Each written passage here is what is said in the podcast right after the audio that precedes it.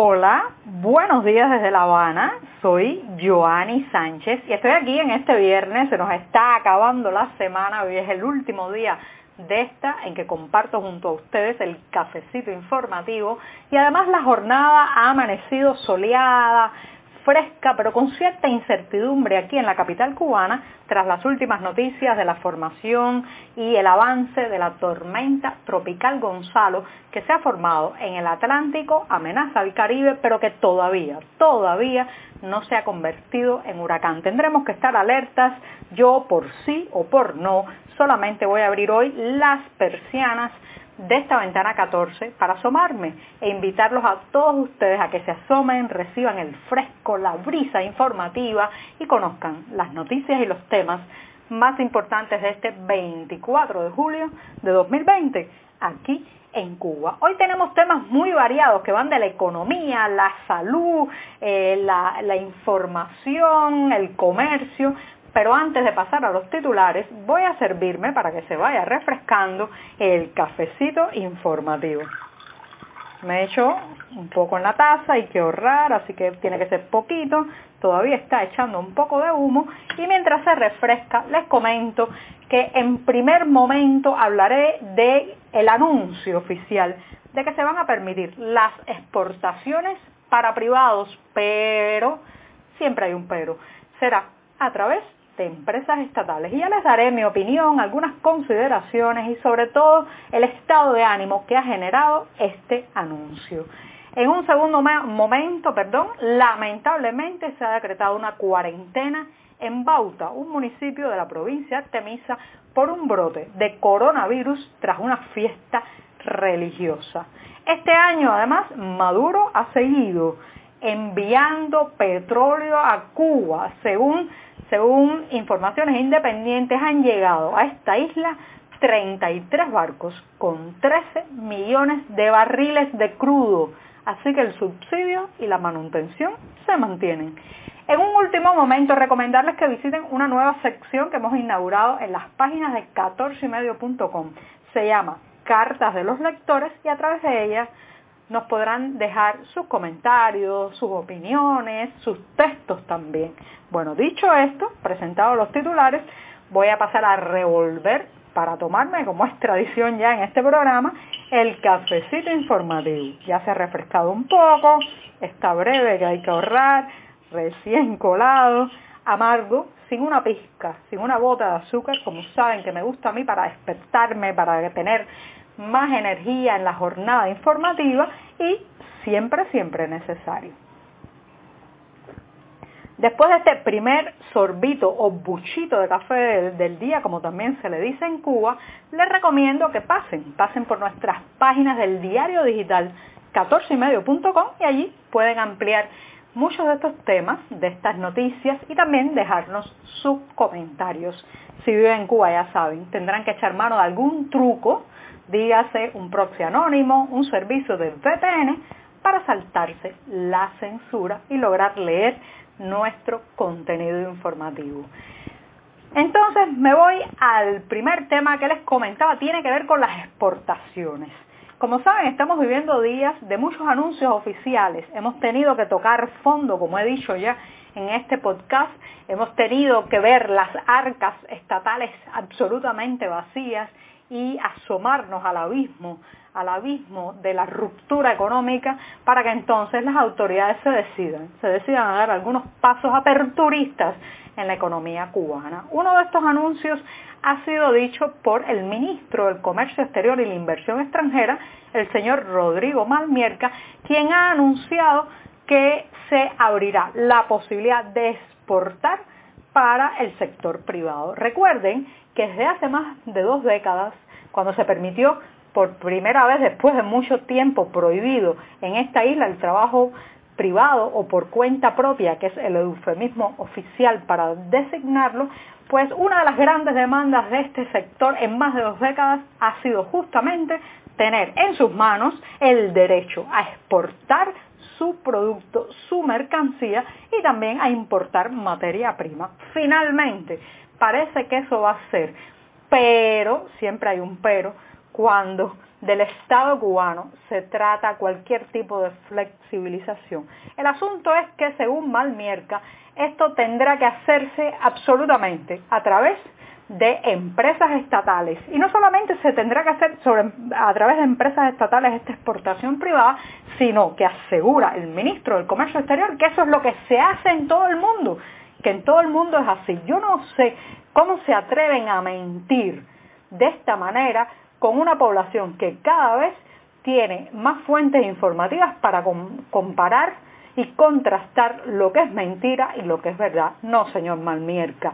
En el mundo, en otros países, no es obligatorio que los privados eh, exporten su mercancía a través de empresas estatales. Es cierto que hay grandes empresas que se, eh, o sea, se enfocan, se centran en brindar ese servicio, pero muchas de ellas son privadas e incluso si el trabajador privado, si el dueño de un negocio quiere descartar usar esas vías, puede hacerlo de manera directa.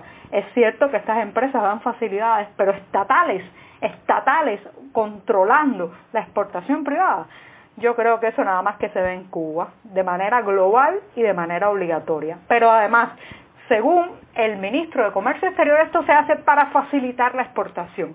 Bueno, una ventaja, una facilidad no tiene por qué ser obligatoria, ¿verdad?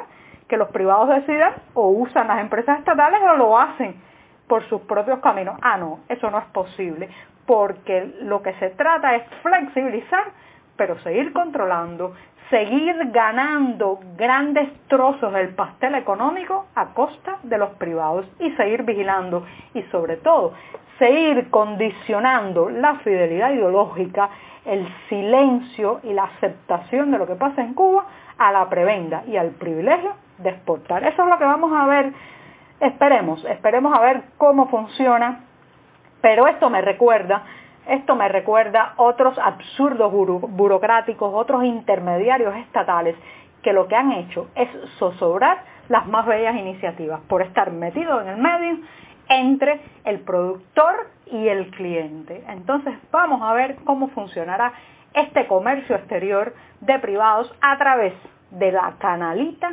estatal. Así lo digo. Y bueno, ojalá me equivoque, pero esto no pinta nada bien. Dicho esto, me voy a dar el segundo sorbito del día. Primero me sirvo otro poquito más, que el primero me serví muy poco.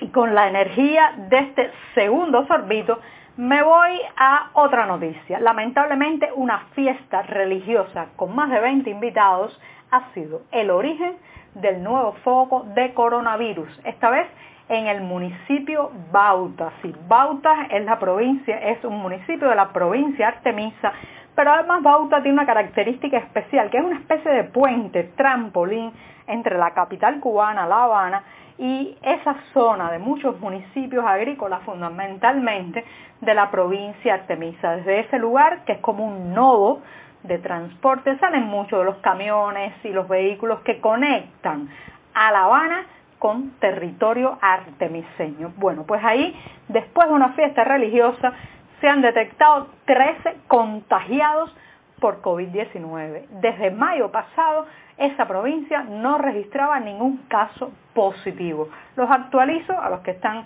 más o menos interesados en saber cómo va el coronavirus en Cuba, que hasta el momento han perdido la vida en esta isla 87 personas, pero reitero, ojo, subrayado, entre comillas, en negritas, estas son las cifras oficiales, no hay otras. No hay, lamentablemente, ninguna entidad independiente que pueda dar otras cifras que no sean estas. Pero lo cierto es que hay una gran suspicacia sobre estos números y, bueno, eh, la gente siente que el virus sigue en la calle, como lo ha demostrado esta fiesta en el municipio de Bauta, que se ha saldado con 13 contagiados. Así que mucho cuidado, las aglomeraciones, las colas, los festejos masivos, los cumpleaños en familia, todo eso puede ser muy peligroso y es la circunstancia ideal para que el virus se transmita. Así que cuidado, miren las cifras oficiales, pero saquen ustedes también sus propias conclusiones a partir de la experiencia, de lo que ven, de lo que escuchan, porque todavía allá afuera hay mucho peligro. Dicho esto, hablando de peligro, Como saben, hemos estado caminando por el borde del abismo en torno de eh, suministro energético, especialmente de petróleo. En septiembre del año pasado, pues se declaró la llamada coyuntura, esa fue la palabra oficial que se utilizó para la crisis energética que había en el país, y después de eso pues ha habido su, su subida, su bajada, cierta estabilidad, pero dentro de la precariedad.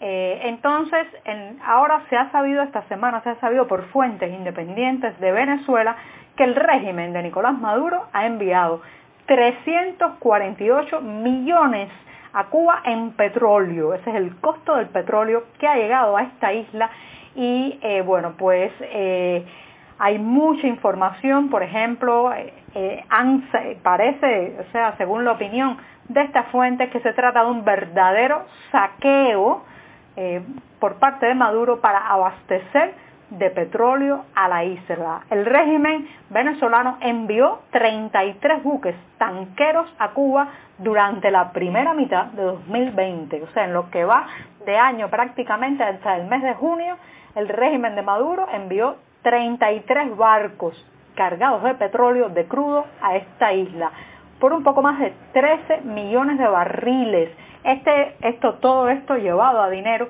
es eh, el equivalente a lo que les decía hace un rato, 348 millones. Señores, a mí me da vergüenza ajena este tipo de datos, que esta isla siga chupando a un país que está en una profunda crisis económica, a un país que hemos prácticamente desvalijado de parte de sus eh, reservas más importantes de petróleo. Seguimos chupando y chupando y aquí se presenta como solidaridad lo que en realidad se llama saqueo, sí, saqueo, eso mismo es. Bueno, me despido rápidamente, hemos inaugurado en el diario 14 y medio una sección de cartas de los lectores, nos puede escribir, enviar textos para valorar ser publicados, dar sus opiniones, en fin. Y hoy llevamos el primero de un lector, Osvaldo Sosa y les voy a leer, antes de despedirme, una de las líneas que le manda este lector en una carta abierta a Miguel Díaz Canel. Dice nada más y nada menos, eliminen los elefantes grises de la burocracia nacional, como acopio en la agricultura, el Instituto de la Vivienda, ministerios enteros como finanzas y precios. A eso yo agrego que de paso eliminen la nueva burocracia para la exportación en manos privadas. Y con esto me despido hasta el lunes, pasen un bello y buen fin de semana. Extrañen también el cafecito informativo. Muchas gracias.